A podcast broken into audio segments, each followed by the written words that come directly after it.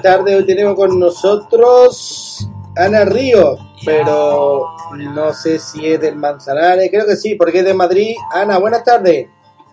Hola, buenas tardes. ¿Qué tal el tiempo en Madrid a pesar de que estáis confinados, como los confetis, todos juntos? ¿Cómo está el tiempo? Pues el tiempo está estupendo.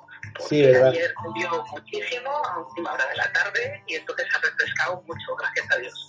Porque Menos mal. estábamos ya con bañados.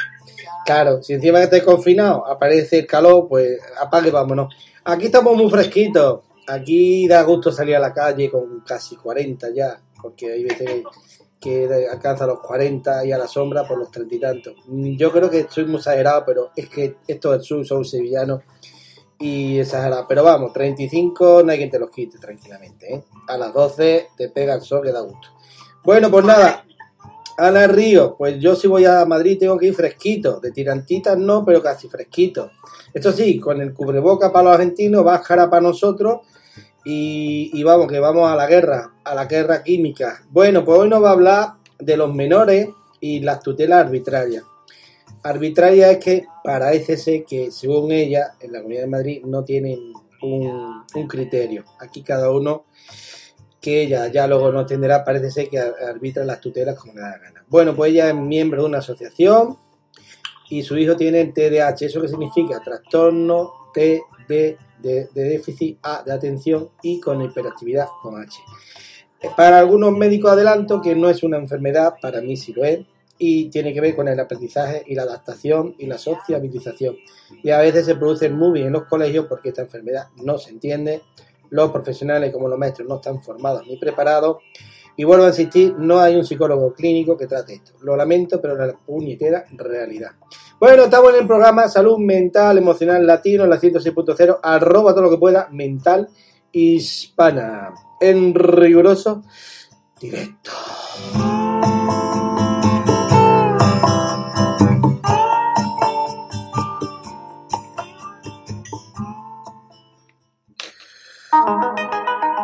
Bueno, Mercedes, mira, con esta canción nos vamos a ir del planeta Tierra, nos vamos a ir al planeta Marte, que no habrá el cor- corniavirus ni el pollavirus para los cordobeses. Bueno, pero ahora, ahora sí, vamos a quitar un poquito de música. Ana, Ana Ríos, me, me falta el segundo apellido, que no lo he apuntado. ¿Cuál es el segundo? Ana. García.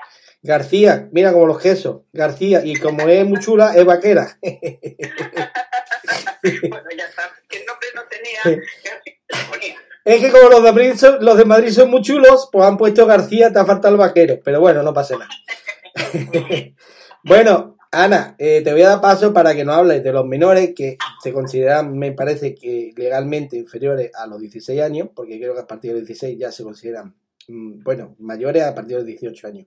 Pero creo que hay una laguna que creo que a partir de los 16 años eh, pueden, pueden trabajar algunas personas y no sé si se considera mayores o siguen siendo menores. Y el tema de la tutela, por lo que tengo entendido, el problema está en lo que hemos hablado, en el tema del psicólogo que, digamos, perito evalúa el tema. Y el psicólogo perito, ya hicimos un programa anterior, normalmente son personas que eh, son psicólogos clínicos. Entonces, por lo tanto, vamos a ir desmenuzando este problema. Adelante, Ana Ríos. Bueno, pues mira, yo quería explicar que en Madrid y en el resto de España hay una ley que se llama la Ley 8, es una ley orgánica que se llama la Ley 8-2015. ¿vale? A través de, de esa ley se regulan las tutelas de los menores. Bien, luego cada comunidad autónoma tiene su propia consejería de políticas sociales y familia.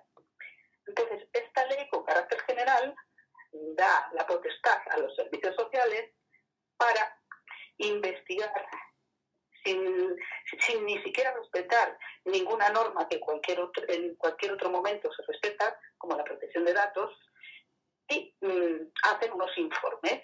Estos informes eh, son normalmente oscuros, porque nunca los entregan a las personas a las que les hacen los informes y muchas veces ni siquiera sabes que está siendo investigado. ¿no? Luego también están tergiversados. ¿Por qué? Pues porque cualquier cosa que tú lo digas, ellos lo magnifican, ¿vale? Y luego, pues eh, eh, son arbitrarios, porque son opiniones particulares de cada técnico que así se autodenominan ellos. Lo que nos gustaría saber, esos técnicos, pues cuál es su, su carrera, cuál es su número de colegiación, qué conocimientos tienen, cuáles son sus nombres y apellidos. Todo esto se mantiene total y absolutamente oculto. Y esto se hace a través de un, en cada, en cada comunidad autónoma, pues hay un servicio social diferente. Normalmente dependen de los ayuntamientos. Y con este afán privatizador que tenemos en España, pues estos servicios sociales dependientes de los ayuntamientos normalmente están privatizados y lo llevan empresas privadas o bien ONG profesionales, que sin ser funcionarios para nada y teniendo contratos a veces de tres meses o de sustitución y sin saber ni nombre, ni apellidos, ni colegiaciones, ni siquiera si son o no son psicólogos o trabajadores sociales, pues se dedican a hacer informes sobre las familias y los niños. ¿Qué sucede? Que en alguna ocasión puede ser que no metan la pata, pero en la mayor parte de las ocasiones pues meten la pata. En este caso vamos a tratar de los niños que tienen una patología de salud mental, como por ejemplo mi hijo. Mi hijo, como tú muy bien has dicho, tiene trastorno de déficit de atención por hiperactividad además tiene TGD, además tiene un trastorno de las emociones y alguna cosilla más por ahí que para qué vamos a abundar, ¿vale? Bueno, pues en un momento determinado, pues el niño desde que nació manifiesta los síntomas del trastorno de de atención. Un niño extremadamente movido, le falta la atención precisamente porque aprende el movimiento y entonces pues resulta bastante molesto en todos los colegios porque los colegios tienen muchísimos niños en las clases. La ratio es altísima. Y claro, con decirte que es que tengo 30 más, pues ya lo tienen todo arreglado. Sobre todo cuando son colegios eh, pues eh, no públicos, que ellos generalmente, en algunos que son religiosos, pues antes eran solamente de niñas. Y claro, este tipo de niños, pues a ver, ¿cómo lo diría suavemente? Pues no tienen ninguna virtud femenina lo contrario, estorban, molestan, fastidian, se levantan, son disruptivos, en fin, si no se lleva un protocolo y si no se ayuda a estos niños, pues llega a ser bastante desesperante para profesores. Luego existen un montón de profesores que el problema que tienen es que tampoco es ignorancia, porque esto no se estudia en la carrera. Como no se estudia, cuando se encuentran con estos niños es cuando descubren que, en fin, que los niños no son de Disney, que los niños son cada uno de su padre y de su madre y viven en una sociedad. Entonces, se cabrean un poquito porque no pueden atenderlos según ellos adecuadamente y los padres nos cabreamos porque no los, no los atienden adecuadamente nunca. Son siempre los malos, son siempre los castigados, son siempre los niños que sufren bullying y sufren todo tipo de percances. ¿Vale? Pues ahora que nos hemos hecho una idea general, contaros que mi niño después... Espera, espera, espera, espera, espera. Déjame, déjame que ponga música y te voy a dar te voy a dar una noticia que te va a quedar de piedra y, y, te, y, yo lo he leído, tiene un libro y te voy a decir lo siguiente, Mira, te voy a decir una cosa porque es que has dado en el clavo, lo has dicho tú todo. Mira, Luis Rojas Marcos es un psiquiatra prestigioso que lleva la salud mental de Estados Unidos, de un hospital público. ¿Vale? Bueno. Lleva todo, todo. Bueno, pues bueno, pues te voy a dar, bueno, pues te voy a dar una noticia interesante. Este señor eh, tenía el TDAH. Sí, sí, sí, tiene TDAH, sí. No, tenía. Y tiene. Pero tenía. Tenía en edad temprana. Tenía. Este señor era un calvario para los padres y los profesores. Sí, sí, es verdad. Hasta que llegó una señorita o profesora que le dijo, vamos a ver, Luisito, Luisito, cuando te pase eso, sale de la clase, porque se movía más que los precios, y vuelve a entrar cuando esté más calmado. Y gracias a esa profesora que tuvo una intuición, llámale lo que quiera, pudo terminar la carrera, pudo terminar los estudios, sobre todo en los colegios, porque los colegios donde fracasan el resto de las personas inteligentes. Albert Einstein también tenía el trastorno, mm, según tenían entendido, bipolar y le costaba trabajo aprender. Era el me hasta que llegó a la universidad y sorprendió a todo el mundo. Señores, si no invertimos en la, en la estructura básica del colegio y hacemos que los niños inteligentes fracasen, y, se encargue la educación los, padres, eh, estamos fracasando. Tomás Alba Edison le pasó lo mismo, lo echaron porque decía que tenía para los profesores un problema. Pues mira, inventó la bombilla, porque la madre pues se puso pum, pum, pum, pum, pum, pum. Tiene razón en el ratio, es elevadísimo. Elevadísimo. Estamos gastando un dinero en educación y digo yo, ¿dónde va a parar? ¿A, a limpieza?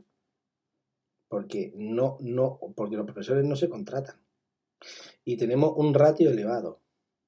¿Y qué pasa? Pues que ese niño está desatendido. Luego los profesores no tienen formación. No, las carreras siguen estando en el siglo XIX, no en el XXI. Y los profesores inteligentes, los profesores que están comprometidos con la salud mental, y aquí tenemos un espacio, y lo voy a decir, Irene, se preocupa de los niños, inventa cosas, y, es una profesora de educación especial, es la única que, se, que tiene solo cuatro niños y es la única que se preocupa por los niños. Fíjate, si la quieren tanto, que dicen, Señor, yo tengo ganas de ir a comer a tu casa, Señor, tengo ganas de dormir en tu casa, porque la quieren mucho. Pero eso está en Murcia, no todos los colegios son iguales. Entonces yo digo, señores, seamos exigentes con los gobernantes, seamos exigentes con las administraciones y exijamos lo que realmente necesitamos. Y si la administración no nos da el dinero que necesitamos, seamos, seamos más inteligentes que ellos, hagamos una asociación, pongamos un dinero y demostremos que no necesitamos a los señores políticos para gobernar un país como hicieron Finlandia con la crisis de los bancos. Y ya verá como cuando ellos ven que no los necesitamos, se pondrán a trabajar y a darnos los medios que necesitamos. Porque señores, si no nos lo dan ellos, tenemos hacerlo nosotros. Si el colegio no nos lo da, hagan ustedes favor a través de la APA constituir una clase especial y contraten a un profesor, un profesor especial para niños especiales, porque de los niños especiales salen grandes pensadores. Pues dicho esto, voy a poner Goodman, que sería tu hijo, para, en honor a tu hijo, un hombre bueno. Qué bien. Life's a long road to walk alone. Good man hold his heart out in his hand. Yeah. They don't need them a good man, no matter where he stands. They just don't give a damn, cause no matter how much it hurts, they'll always go back to make it work. Baby, he won't treat you better, just worse. No matter how much it hurts, they'll always go back to make it work. Baby, he won't treat you better, just worse.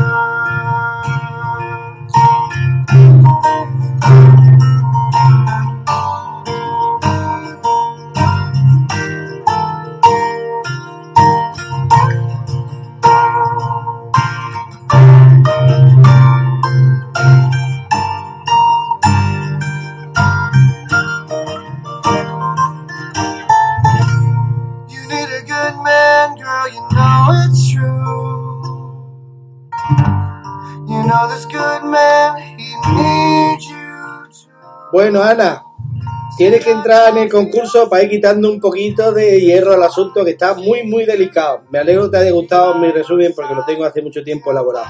Bueno, además estudio los programas antes de hacerlo, para que lo sepáis, mis queridos alumnos, como decía un profesor mío.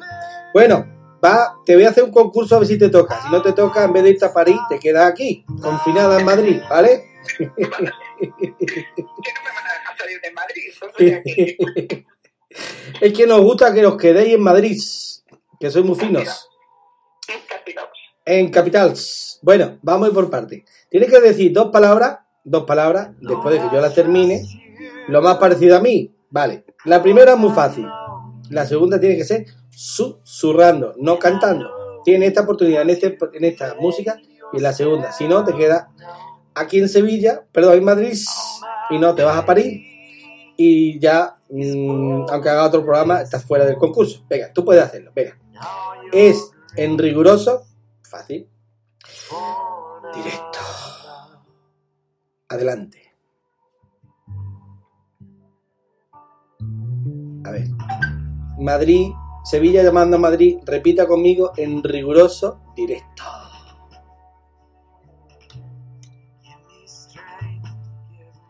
Parece ser que tenemos conflictos o problemas con Ana. Vamos a intentar solucionarlo.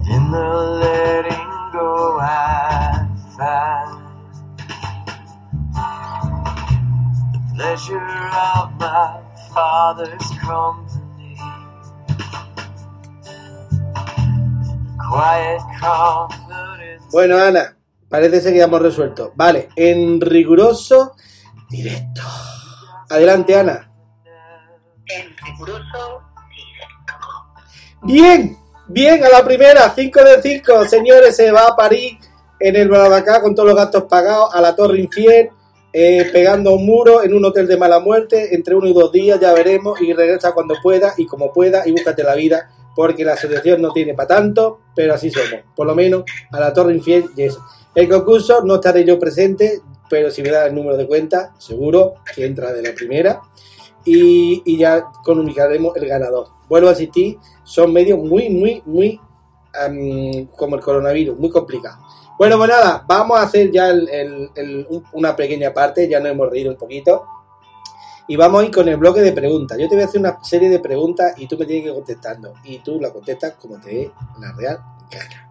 Bueno, ya la primera pregunta que te haría es la siguiente. Has hablado de unos señores que dices tú que, que digamos, tienen un criterio que para mí es arbitrario, según tú, que no es tan, que no es tan visible, que son personas como los tribunales médicos en salud mental, no sabemos quiénes son, pero son ellos los que deciden las pensiones.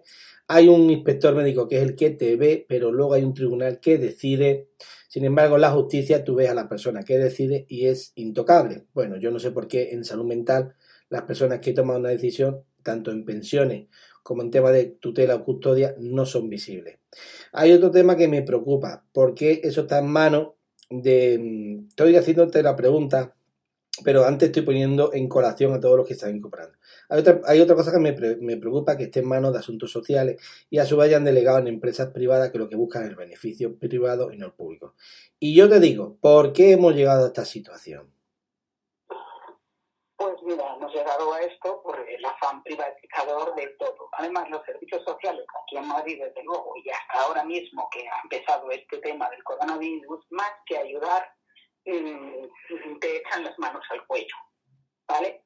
En el caso de los niños con alguna patología de salud mental en los colegios, pues ¿qué hacen cuando se han hartado de estos niños y cuando la madre ha pedido y el padre ha pedido por activa y por pasiva los derechos de los niños y los niños siguen molestando, pues eh, quieren que los mediques de tal manera que se conviertan pues, algo así como en un muñeco. Pero es que no se puede medicar a los niños como ellos quieren, para que no molesten, porque para eso están los los psicólogos clínicos. Y claro, pues ellos dicen que no es necesario. intentan colaborar con los colegios, con los equipos de orientación psicopedagógica, que esa es otra. No sé si sabrás que los equipos de, eh, de orientación psicopedagógica, pues tenemos un problema grave, porque la mayoría son funcionarios, ¿bien? Pero no están ni colegiados, ni son psicólogos, ni, ni siquiera a veces ni pedagogos, ni nada de nada. ¿Vale? Eso es un problema grave, gravísimo. Yo he intentado de las evaluaciones psicopedagógicas que le han hecho a mi hijo, por lo menos cinco, y algunas que son obligatorias, por ejemplo la de sexto de primaria, y cuando le he pedido al colegio de, psicólogos de Madrid, el COP Madrid, que me identificaba a esas personas que tenían nombre y dos apellidos, me ha contestado que esas personas no son colegiados del Colegio de Madrid. Han buscado en la base de datos y tampoco están colegiados en ningún otro colegio. Entonces, estos orientadores tienen el futuro de nuestros hijos en sus manos. Pero es que además se atreven a diagnosticar y a exigir medicaciones cuando resulta que ellos no son médicos, no están ni siquiera licenciados en ciencias de la salud. Bueno, para que te hagas una idea, puede ser perfectamente un orientador, un señor que resulta que estudió, estudió Bellas Artes. Ya me dirás qué, qué tiene que ver Bellas Artes con orientar el futuro de nuestros hijos y hacer los dictámenes técnicos que ellos hacen para o que vayan a un centro especial o que reciban unos apoyos, unos apoyos que generalmente son penosos, que es un PT y una L, que suelen estar a tiempo parcial, repartidos por colegios a lo mejor, y que cuando se ponen malitos, pues no se sustituyen. Entonces, ¿qué apoyos están recibiendo los niños? Eso, si encima no te pasa, que tienes un PT que dice que, en fin, que no cree en el TDAH. Y entonces ya, pues apaga y vámonos. Y te dice que es que está estorbando el desarrollo de los otros niños. Y le preguntas cuántos niños tienes. Y te dice cuatro, cinco. ¿Y no te puedes hacer cargo de mi hijo? Pues no, es que no creo en el TDAH. Y además, es que estoy operada de la garganta y le tengo que gritar mucho. Bueno, pues ya le dije, señora, entre que no cree usted en el TDAH y usted se dedica a gritar al niño, ¿cómo pretende que el niño responda bien? O sea, imaginaros por dónde vamos, ¿no? Eso es grave, gravísimo. Ana, yo, yo te agradezco toda la información. Tengo fe, perdón, tengo constancia de que en Madrid pasa esto, no solo en, no solo en Madrid. Tengo constancia de que esto ocurre en Andalucía también y es una vergüenza y es lamentable. Te voy a decir una cosa, si usas un acrónimo PT, que puede ser puta madre, pero falta la MA.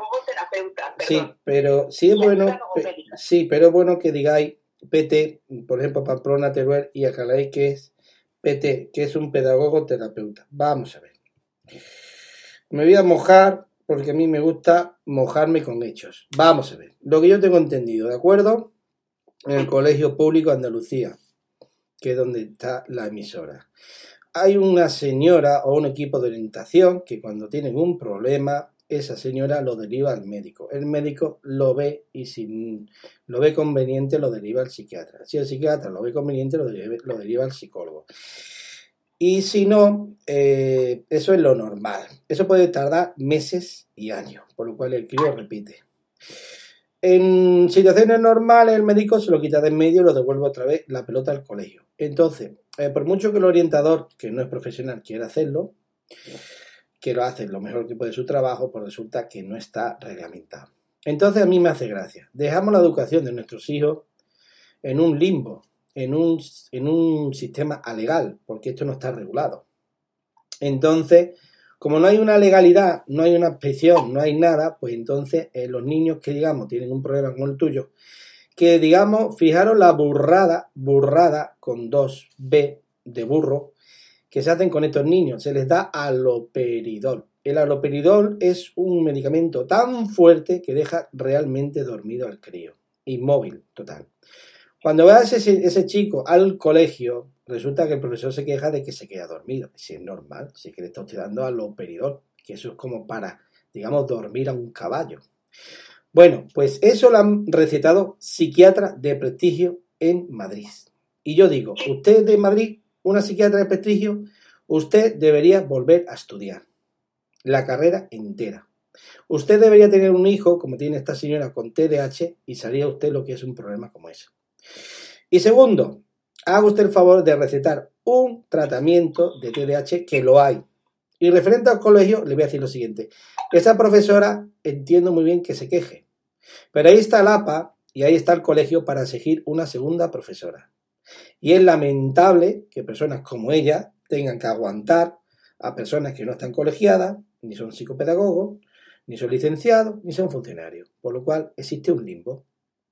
Entonces, ¿qué vamos a hacer con los hijos de esta señora y nuestros futuros hijos? ¿Llevarlos a un vertedero? ¿A un limbo legal? ¿A un antiguo manicomio cuando en la época de Franco mm, se les trataba, no se les trataba la salud mental todos se metían en el mismo paquete? Señores, es lamentable que estando en el siglo XXI, donde la salud mental emocional es la base de una futura mm, población sana, tengamos todavía dirigentes que siguen pensando en el siglo XIX. Pero el problema también lo tenemos nosotros como ciudadanos, porque seguimos votando lo que hay y hay que cambiar. Yo voy y sugiero el voto blanco. El Senado no. porque en el Senado puedes elegir a los representantes. Son tres, pero puedes elegirlo. Señores, hacer el voto en blanco, ¿qué es votar con el sobre vacío? No ir a votar porque entonces salen los de siempre. Hacerlo. Y en las APA, hacerlo. Dar la guerra. No sirve con escrito, ir a las reclamaciones por escrito a las administraciones. Y si el APA no da esa solución, padres con el mismo problema, hacer un fondo. Y pagáis al profesor. Y ahora lo presentáis a Hacienda con lo descuenten de vuestros impuestos. Porque, señores, yo no pago un Estado si no me da unos servicios. Así que, señores, vamos a dejar de hacer el tonto y vamos a seguir nuestros derechos negándonos a pagar una cosa que no está cubierta. Y ahora ustedes me podrán decir que soy un loco. Sí, señora, soy un loco. Pero es que yo sigo mi derecho. Yo pago a un Estado, no a un gobierno, a un Estado, que es el español, que me garantice unos servicios. Y este, en este caso, el Estado español no me lo está garantizando. Porque el Estado español no me está proporcionando una educación de calidad ni una sanidad de educación, una sanidad de calidad. Porque aquí el problema es que la educación y la sanidad no, dan, no van de la mano en el momento que hay un problema educativo, la sanidad se lava las manos y viceversa. Y luego está el, plato roto que lo pagan los servicios sociales, es decir, el tema social que está en manos de las administraciones que a su vez, lógicamente, tienen que recibir los fondos del gobierno que no llegan. Por lo tanto, el ayuntamiento y los servicios públicos, perdón, los servicios sociales, ¿qué hacen? No les queda más remedio que privatizarlo. ¿Por qué? Pues porque no pueden dar servicio. Entonces, señores, tenemos un Estado que no cubre las necesidades básicas de una persona, que es educación y sanidad. ¿Por qué? Porque se han transferido a cero euros. Se le han quitado de en medio al Estado español, igual que la justicia. Señores, si tú te quitas de en medio la sanidad, la justicia y la educación, denle ustedes dinero. Y si no, la forma de ganarlo. Pero lo que no puede ustedes darle las transferencias sin control y encima no darles un duro o darle muy poco dinero. Señores, esta es la vergüenza y este es el problema que existe realmente con la educación, sanidad y justicia. Ese es el problema. El problema es ese. Son tres patas básicas. Exactamente. sobre todo porque es que los menores no votan, a nadie le interesan. Queda muy bonito para hacer la foto. Exactamente. Con las profesionales, pero a la de la verdad no hacen nada. Pero es que los padres los padres y la sociedad en su conjunto, por eso hacemos este programa para concienciar, son los que deben de ponerse de tu lado, dejarse de manifestaciones, que es muy bonito la libertad sexual, es muy bonito que los gays, perdón, lesbianas y todo eso tengan su libertad y todo eso es muy bonito, el expresarse es muy bonito, pero señores, no olvidemos, no olvidemos que la justicia, la sanidad y la educación es un pilar de una, de una sociedad fuerte. Y lo que no podemos hacer es que si yo me traslado a otra comunidad, mi hijo tiene un problema. Porque la educación y la sanidad y la justicia es independiente en Madrid que en Andalucía. Yo no digo que con Franco se vivía mejor y que, y que todo estaba mejor. No, yo no he dicho eso. Pero es que hay casos especiales. ¿Qué pasa? ¿Que hay que gastarse más dinero? Bueno, pues nada.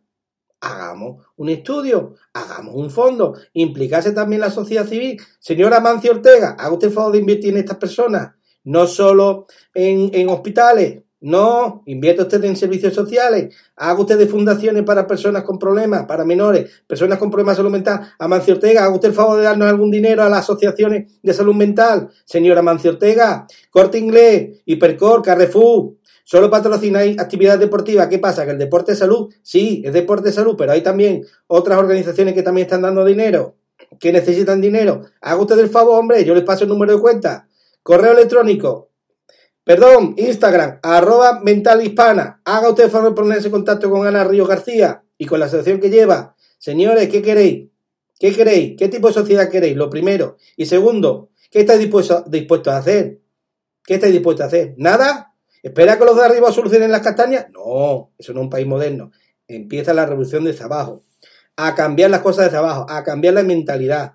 Vosotros sois los que tenéis que cambiar la mentalidad y ayudar a personas como Ana Río García a que su hijo y el resto de los hijos, que cuidado, que uno de cada cuatro personas va a tener un problema de salud mental, cuidado. Y si hoy es tu, es tu hijo, Ana, mañana puede ser tuyo.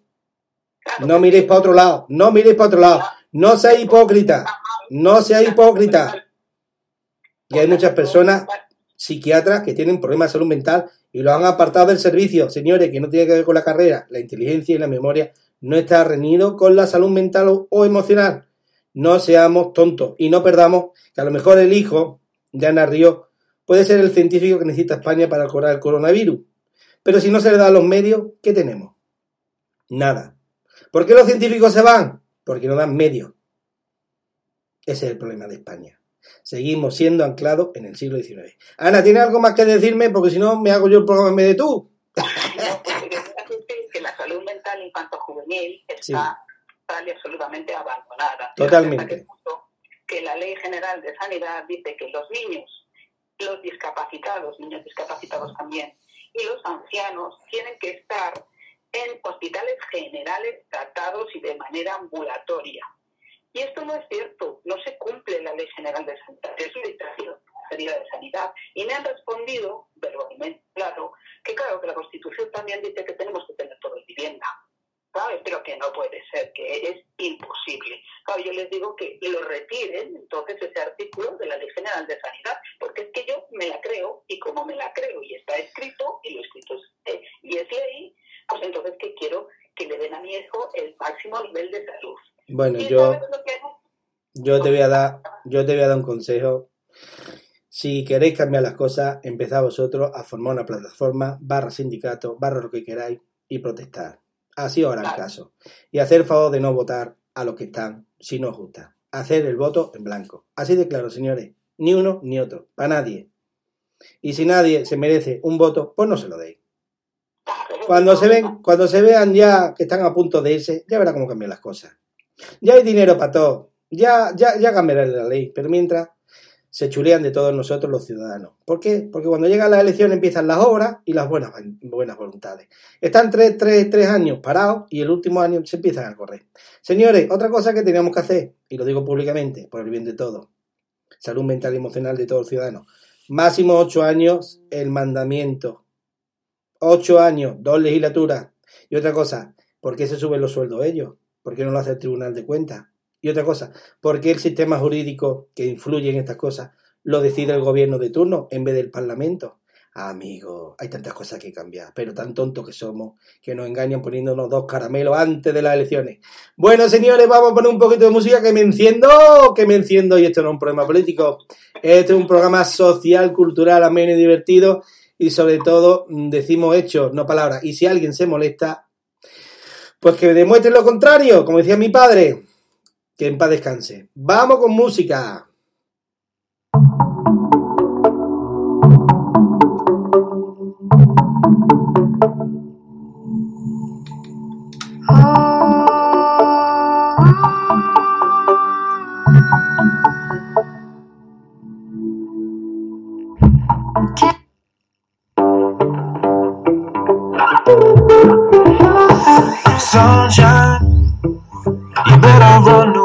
because it's the weekend. And we ain't going nowhere, baby. I'm up all night, we'll rise again. And I'm going home. And I'm on the front line. And no one's getting through to you, you're all mine. I'm taking all the hits for you, we're up all Bueno, estamos en el minuto 33. 35, nos estamos comiendo el tiempo del resumen. Ana, haznos un resumen en cinco minutos. Bueno, va a ser muy cortito. No importa. sociales privatizados efectúan una serie de informes y esos informes siempre son negativos para la familia y para el niño y declaran un desamparo. Esto lo envían a las comisiones de tutela. Las comisiones de tutela siguen teniendo el mismo problema. Tengo personas, funcionarios, que están sin identificar, que no tienen nombre y apellido, que tampoco tienen colegiación y que tampoco en el caso de salud mental, que es el caso que nos ocupa, pues son tampoco psicólogos clínicos, ni psiquiatras, ni siquiera licenciados en ciencias de la salud. ¿Vale? Declaran también, asimismo, el desamparo. Te han visto dos veces, como mucho, y te han hecho una serie de preguntas que ellos interpretan a su modo. ¿Qué sucede? Que en un momento determinado deciden que los niños están eh, desamparados y se los llevan. Se los llevan y los meten en centros de menores, menores generalistas, en este caso en el eh, Isabel Clara Eugenia de Madrid, que es el célebre centro del que todo el mundo cree que hay menas. Pues no, los menores no acompañados y los niños eh, de Madrid, normales, procedentes de familias normales, están todos juntos, todos revueltos, allí mismo, para que luego tiren granaditas. Sepáis que son todo tipo de niños y que los niños no se tocan, ¿vale? Una vez están en ese centro, están un mes, mes y medio, dos meses, y los derivan a pisos tutelados, donde están menos controlados que con sus propias familias. O bien a centros de menores normales o a centros de menores terapéuticos, que es el caso que nos ocupa. ¿Vale? Allí resulta que no reciben para nada psicología clínica. No, no, no, no. No hay psicología clínica. ¿Es psiquiatría? Sí, sí. Una psiquiatra que va desde otra provincia dos tardes a la semana. ¿Vale? Trabajador social, pues un trabajador social que desde el principio pues no sabe, ni entiende, ni sabe absolutamente nada del niño. Y un director. Al margen de eso, luego están los educadores. De todos ellos no conoces ni sus cualificaciones, ni sus nombres completos, ni sus estudios, ni sus colegiaciones. Volvemos a lo mismo. Suelen ser chalets en la sierra de como mucho 20 niños, que no cumplen generalmente con nada, ni con, las, eh, ni con la legislación de barreras, porque claro, hay niños que están en silla de ruedas, hay niños que no pueden de alguna manera pues moverse pues por las barreras arquitectónicas que hay, ¿no? Esos centros normalmente van los niños que tienen una discapacidad, en este caso mi hijo tiene un 33%, porque esa es otra. Eh, la discapacidad se la dan como ellos les apetece. Vamos a ver, si mi hijo está tan grave, tan grave como para ir a un centro de menores terapéuticos, según ellos, ¿cómo es posible que solamente tenga una discapacidad de 33, que no te da derecho a nada, absolutamente nada? O sea, que, que es incongruente, ¿no? Y bueno, pues sepáis que mi hijo lleva 10 meses y que simplemente un buen día se aparecen en casa de su padre, porque no estaba en casa de su padre, y se lo llevan directamente, sin más ni, menos. Al padre le quitan la custodia y la, tutela y la patria potestad. Y yo, que llevaba dos años sin ver a mi hijo porque mi ex marido no me permitía ver a mi hijo, estamos en, en otro problema, cuando las personas se separan, pues hay algunos que piensan que los niños son trofeo. ¿Y qué sucede? Porque se lo han quitado a él, yo no digo que no tuvieran razones, porque claro, no le llevaba ni al colegio, y eso es grave, ¿vale? No le daba la medicación, y eso es grave. Pero en vez de dármelo a mí, cuando a los dos días se llevaron un 24 de junio y un 28 de julio teníamos el juicio de familia y habíamos llegado al acuerdo, los abogados, los procuradores, el juez y las dos partes, el niño me lo entregaba a mí pues se lo llevaron sin tener en cuenta absolutamente nada. Y ahí lo tenemos 10 meses en un centro de menores donde no está recibiendo la atención especializada que necesita. Y más grave aún, está en un instituto público que está muy bien, es perfecto, no tengo nada en contra, me encanta. El problema es que le han reducido el currículum. Entonces, al reducir el currículum se llama significativa, ¿vale? Cuando tienes una reducción de currículum significativo, no puedes titular la secundaria. ¿Qué hacemos con un niño que tiene un metro ochenta, 14 años, 70 kilos, 48 de pie? Guapo, guapísimo, no porque sea su madre, sino que estos niños no tienen en su carita ningún gesto, ningún defecto. Quizá por ello precisamente son los que menos eh, cuidado se tiene con ellos, porque como no lo parecen, según, según la gente son niños malcriados o maleducados. Pues así estamos. ¿Qué vamos a hacer con este niño cuando tenga 18 años y no tenga ni siquiera la secundaria? Si tampoco de protección menor, ¿sí? pues que salir con una carrera universitaria de allí, porque señores, no, no, no nos vamos a engañar, ¿eh? Los fondos que reciben son de la Unión Europea, vienen de los fondos en vez de dárselo a las familias y a los niños que lo necesitan, se lo dan a los empresarios privados que tienen los centros de menores. Y estos niños están entre 2.000, se asusten que no estoy loca, y 9.000 euros al mes. Vamos a ver, ¿ustedes necesitan tanto dinero para tener a su hijo en casa? ¿A que no? Ya, pues, Ana. Es un negocio redondo. Ana, yo... Ana, yo sé que yo sé que he quitado tiempo el programa, estás calentita, pero es que el programa tengo que cortarlo porque si no, no puedo subirlo a las redes. Estamos por el minuto 40 y el máximo es 45. Yo ya sé por dónde van los tiros. Yo creo que entre tú y yo ha quedado clara la conciencia. Aquí, señores, hay que reformar muchas cosas. Pero más que empezar por arriba, hay que empezar por abajo. Y yo creo que el problema de Ana no es el único que está en toda España. Así que, señores, ponense en contacto con Ana, que por cierto, ahora quiero que sí des algún dato para que te puedan localizar. Adelante, Ana. Bueno, pues os voy a dar una dirección de correo electrónico Venga. que es muy divertida. Es una canción infantil. Es un mamut chiquitico terminado en CO. ¿Os acordáis de la canción infantil? Sí, Esta, esta dirección de correo la abrí cuando hijo nació. sí, pero Ana, perdona. Sí, Arroba Gmail o Hotmail, que no tenemos más tiempo, Ana. arroba hotmail.com. Vale, ya está. Punto com o punto es. Vale, disculpa. ¿Algún teléfono de contacto? Es que tengo que ser cortante. ¿Algún teléfono de contacto? 669 Sí, 67 sí, 60 sí. 21. Vale. Señores, ya no podemos darte más tiempo porque no he querido ser grosero, pero mm, lo siento. El tiempo a veces apremia. En la radio tenemos que ser más concretos.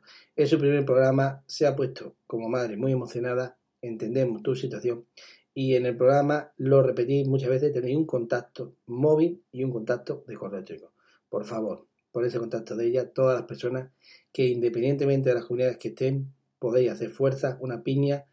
Mi consejo, hacer una asociación, crear vuestros fondos y no luchéis contra la administración. Al contrario, tenéis vosotros vuestras propias instalaciones y vuestras propias atenciones, ¿de acuerdo? Contratad vosotros al personal cualificado. No esperéis nada de la administración, porque la administración, como siempre, va a su bola, ¿vale? Es mi consejo. Bueno, pues nada, Ana, un placer tenerte aquí. Ana Río García. Nos despedimos ya de sí, de Ana Río García. Mañana más en riguroso directo, mejor imposible.